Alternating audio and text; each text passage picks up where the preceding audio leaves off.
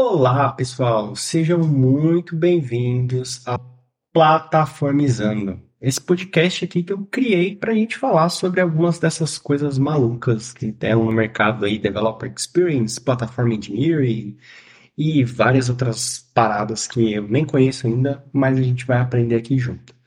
A ideia desse podcast aqui é ter um espaço para trocar uma ideia com vocês e conversar com uma galera diferente. Então, né, a gente, eu trabalho, vou me apresentar aqui primeiro, né? Eu sou o Rogério, eu sou o Tech Lead hoje da tribo de produtividade aqui dentro da RD Station, que é uma empresa que faz parte da TOTS, a gente faz parte da Business Unit de Performance, né, aqui deles, uma parada muito doida aqui. Quem quiser saber mais, pode procurar lá no site da TOTS, lá vai saber bastante, tem bastante coisa legal lá. É, e a ideia é que a gente é, converse aqui sobre coisas distintas, né? Sobre essa, essa parada da plataforma engineering, essa coisa de developer experience, o que é, é como as pessoas estão fazendo nas empresas, o que, que o mercado está fazendo, quais, né? Empresas estão fazendo isso, por que, que a gente está fazendo isso, boas práticas, acertos, erros, enfim, é um podcast. Ele vai ser um podcast muito livre, tá? Então, eu estou falando aqui com vocês eu não escrevi script, nada, eu só coloquei alguns tópicos aqui e vou falar livremente. E aí, né, quando a gente for conversar com outras pessoas, eu provavelmente vou ter um conjuntinho de perguntas aqui. Mas a ideia é ser um bate-papo mais aberto, não é para ser uma coisa tão formal. É, porque o meu objetivo com esse podcast não é ser profissional, eu não quero ser criador de conteúdo profissional, é, eu não quero gastar horas e horas do meu dia aqui, eu quero tirar um conhecimento daqui junto com vocês. Então a ideia é que a gente converse, né? Hoje eu estou sozinho aqui, né? Conversando direto com vocês. Então, se vocês tiverem dúvidas, perguntas, feedbacks, sugestões, podem mandar. Fiquem à vontade. Eu vou deixar meus contatos aí na descrição do podcast. Podem ficar à vontade para trocar uma ideia comigo. Legal? Bom, esse primeiro episódio aqui, a ideia é a gente nivelar um pouquinho esses conceitos aí de Developer Experience, Platform Engineering, eu vou tentar ser breve aqui, porque esse é um assunto extenso e ao longo da temporada a gente vai falar com diferentes pessoas, eu vou tentar pegar um pouquinho da impressão delas, até para vocês verem diferentes perspectivas. Também vou deixar para vocês aí, quem tiver interesse, alguns links, né, de alguns artigos que eu escrevi, alguns artigos que eu li que eu achei muito interessante. Eu tento manter uma coleção ali de artigos open source lá sobre coisas que eu é, estudos a respeito, né? Então, é, se vocês tiverem sugestões também, podem mandar pull request lá, podem, enfim, consultar, usar como referência. Eu acho que vai ser super bacana. Vamos começar falando do tal do Developer Experience, ou também né, a experiência da pessoa desenvolvedora. Da onde que nasceu esse problema? Quem, quem trabalha com tecnologia há um tempo, e até quem está começando aí já deve ter percebido isso, que a gente tem uma infinidade de coisas quando a gente está falando de tecnologia. Tem que aprender sobre escrever código, tem que aprender sobre CI, sobre CD, o tal do Kubernetes, Elm, Cloud, observabilidade, testes, segurança, enfim, é um milhão de coisas que você tem que aprender quando a gente está falando de desenvolvimento de software profissional, né? Porque cada vez mais os nossos usuários eles estão mais exigentes, eles têm mais opções, né? É muito fácil, eu vou usar os bancos aí porque é um, uma coisa que eu acho que todo mundo percebe. É muito fácil hoje você migrar de um banco para o outro. Então, se a qualidade daquele serviço ela estiver baixa, ou as funcionalidades não estiverem te satisfazendo, ou o custo, enfim, qualquer motivo. É muito fácil você sair de um banco para o outro, né? É bem fácil. E isso com software é a mesma coisa. Para você migrar de uma ferramenta, é, por mais que né, tenha de, algumas coisas de mover dados e coisas afim, é muito trivial hoje em dia. E aí, qual que é o problema disso tudo? A gente, como como empresa, a gente quer cada vez mais gerar valor para os nossos usuários finais. A gente quer que as pessoas desenvolvedoras aqui que estão resolvendo os problemas de negócio com código, a gente quer que elas entreguem esse código em produção, porque o valor ele só é gerado quando ele está na mão do usuário. Então, um ótimo exemplo é esse podcast aqui que você está ouvindo. Eu fiz várias coisas antes dele chegar na, na, na aparelho de vocês. Então, eu pesquisei é, coisas sobre o assunto, eu pesquisei domínio, pesquisei ferramentas, é, tive que escrever tópicos, tive que me preocupar em descrição, vou colocar no Spotify, eu vou não sei o que, eu vou editar, não vou. Então, tiveram várias preocupações que eu tive que colocar aqui na minha vida, que você aí, como cliente final, né, como consumidor do podcast, Se eu não fizer, o podcast ele vai ficar ruim. E aí, provavelmente pode ser que você ouça o primeiro e não ouça o próximo. Mas uma vez que eu faço e ele chega na sua mão, você só está preocupado com ele estar na sua mão. Ele só tem valor para você se ele está na sua mão. Enquanto ele estava lá no meu Notion, lá, porque é era uma ideia, e era uma ideia bem antiga, inclusive, ele não tinha valor nenhum para você, porque você não estava consumindo ele. Então, o valor só existe quando está na mão do nosso cliente, na mão do nosso usuário. E aí o segredo é que a gente quer, com esse tal do Developer Experience, gerar cada vez mais valor, gerar cada vez mais resultado na mão do nosso cliente. Para isso, a gente tem que colocar coisas em produção, né? Colocar mais código, colocar mais experimentos para a gente testar as nossas hipóteses, a gente tem que ter observabilidade maior, a gente tem que ter mais resiliência. E aí começa a surgir uma disciplina olhando para isso, ao invés de olhar para toda é, a complexidade que o software poderia nos trazer de benefício, a gente quer entender como é que a gente diminui essa complexidade sem abrir mão da qualidade. Esse que é o grande segredo. A gente quer ir mais rápido, mas a gente quer ir mais rápido com segurança. Né? Eu sempre dou o exemplo do carro. Não adianta você andar 200 por hora sem cinto de segurança. Se você bater, é, e todo mundo corre o risco de bater, né? Na indústria do software a gente chama de incidente. Se você bater, invariavelmente você vai acabar se machucando muito mais do que se você estivesse usando um cinto de segurança. Então a gente quer velocidade com segurança. E aí, segurança em vários aspectos. Segurança, né, cada vez mais a, LGPD, a GDPR aí tá em alta, então tem esse tipo de segurança, os dados estão vazando, é, a, a aplicação está funcionando, é segurança de vários aspectos. E aí a gente tem essa disciplina aí, que né, é muito conhecido como Developer Experience, que é uma galera que está olhando para isso com mais cuidado. Então a gente começa a ter times dentro da nossa empresa focados em cuidar dessa experiência do desenvolvimento.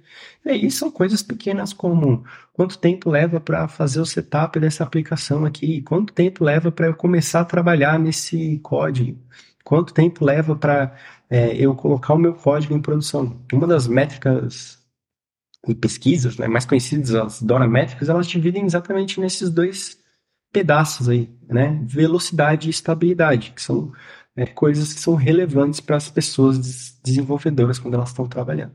Então a ideia é que tenha um time ou uma área, ou enfim, cada empresa aí vai ter a sua particularidade, mas vai ter uma galera focada olhar para isso, né? E aí a ideia é que ao longo desse podcast aqui a gente traga pessoas, empresas, é, galera, uma galera que esteja fazendo isso, que esteja desenvolvendo, que esteja trabalhando nessa sessão, que esteja liderando times com essa característica, que esteja é, trazendo ferramentas, né? A gente pode falar sobre ferramentas, sobre processos, sobre várias coisas, sobre métricas, enfim, que a gente vai conversando ao longo do, da temporada aí.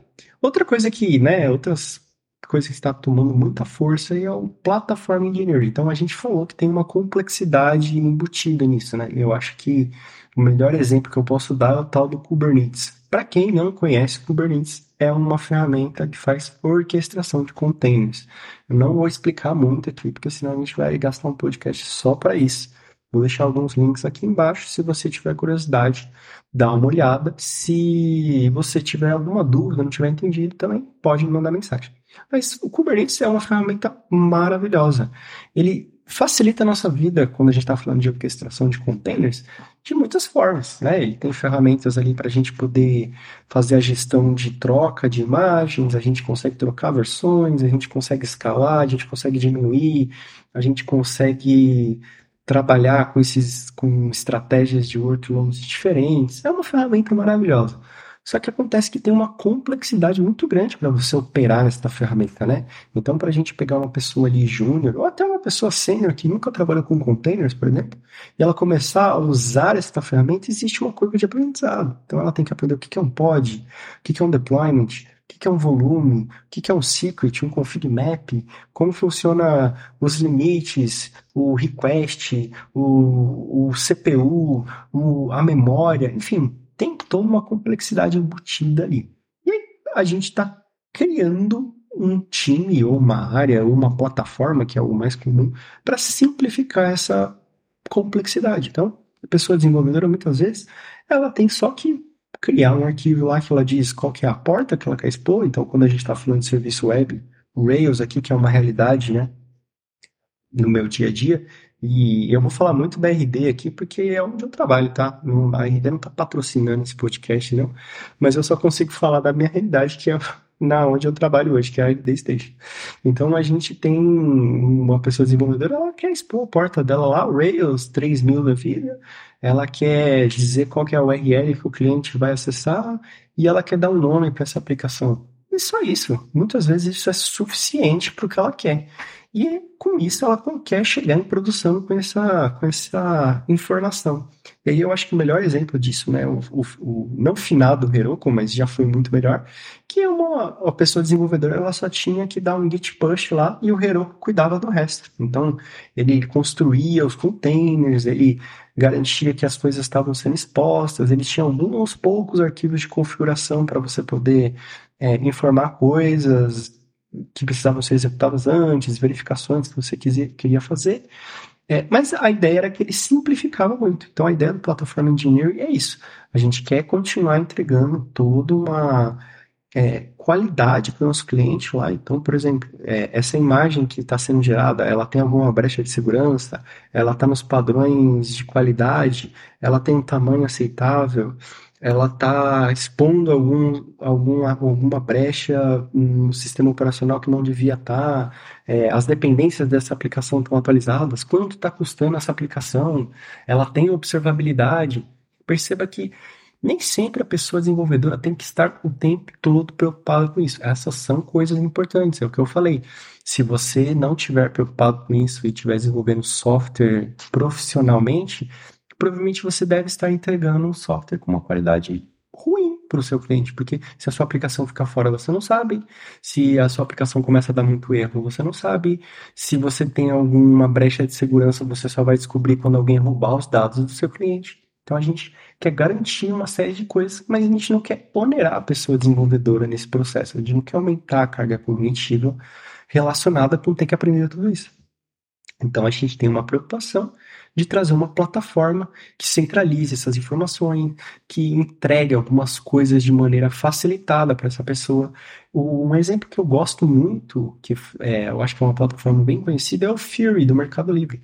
Então eu vou deixar uma talk que eles fizeram na AWS aqui super legal, e você vê, conforme eles vão falando da plataforma deles, que eles abstraem várias coisas. Então, às vezes a pessoa desenvolvedora ela não precisa se preocupar com qual é a nuvem que ela está rodando, se ela está usando na AWS ou na GCP.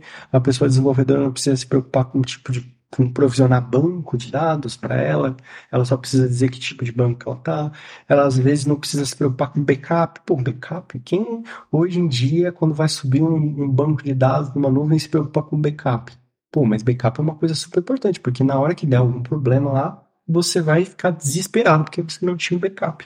E aí, quando você tem uma plataforma que cuida disso para você, você começa a se preocupar menos, né? Então você tem uma garantia.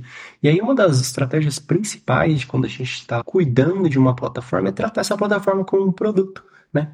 A gente tem um, uma questão de você ir entender quais são as dores do seu usuário, e é aqui o seu usuário, é o seu time de engenharia, é o seu time de desenvolvimento, é, a gente tem essa preocupação de quais são as dores, quais são as necessidades, onde a gente está gerando maior valor, como a gente gera valor, como é que a gente faz interações curtas, como é que a gente não especula, né, que qual é o nosso usuário. Então tem uma série de preocupações que são preocupações de produto.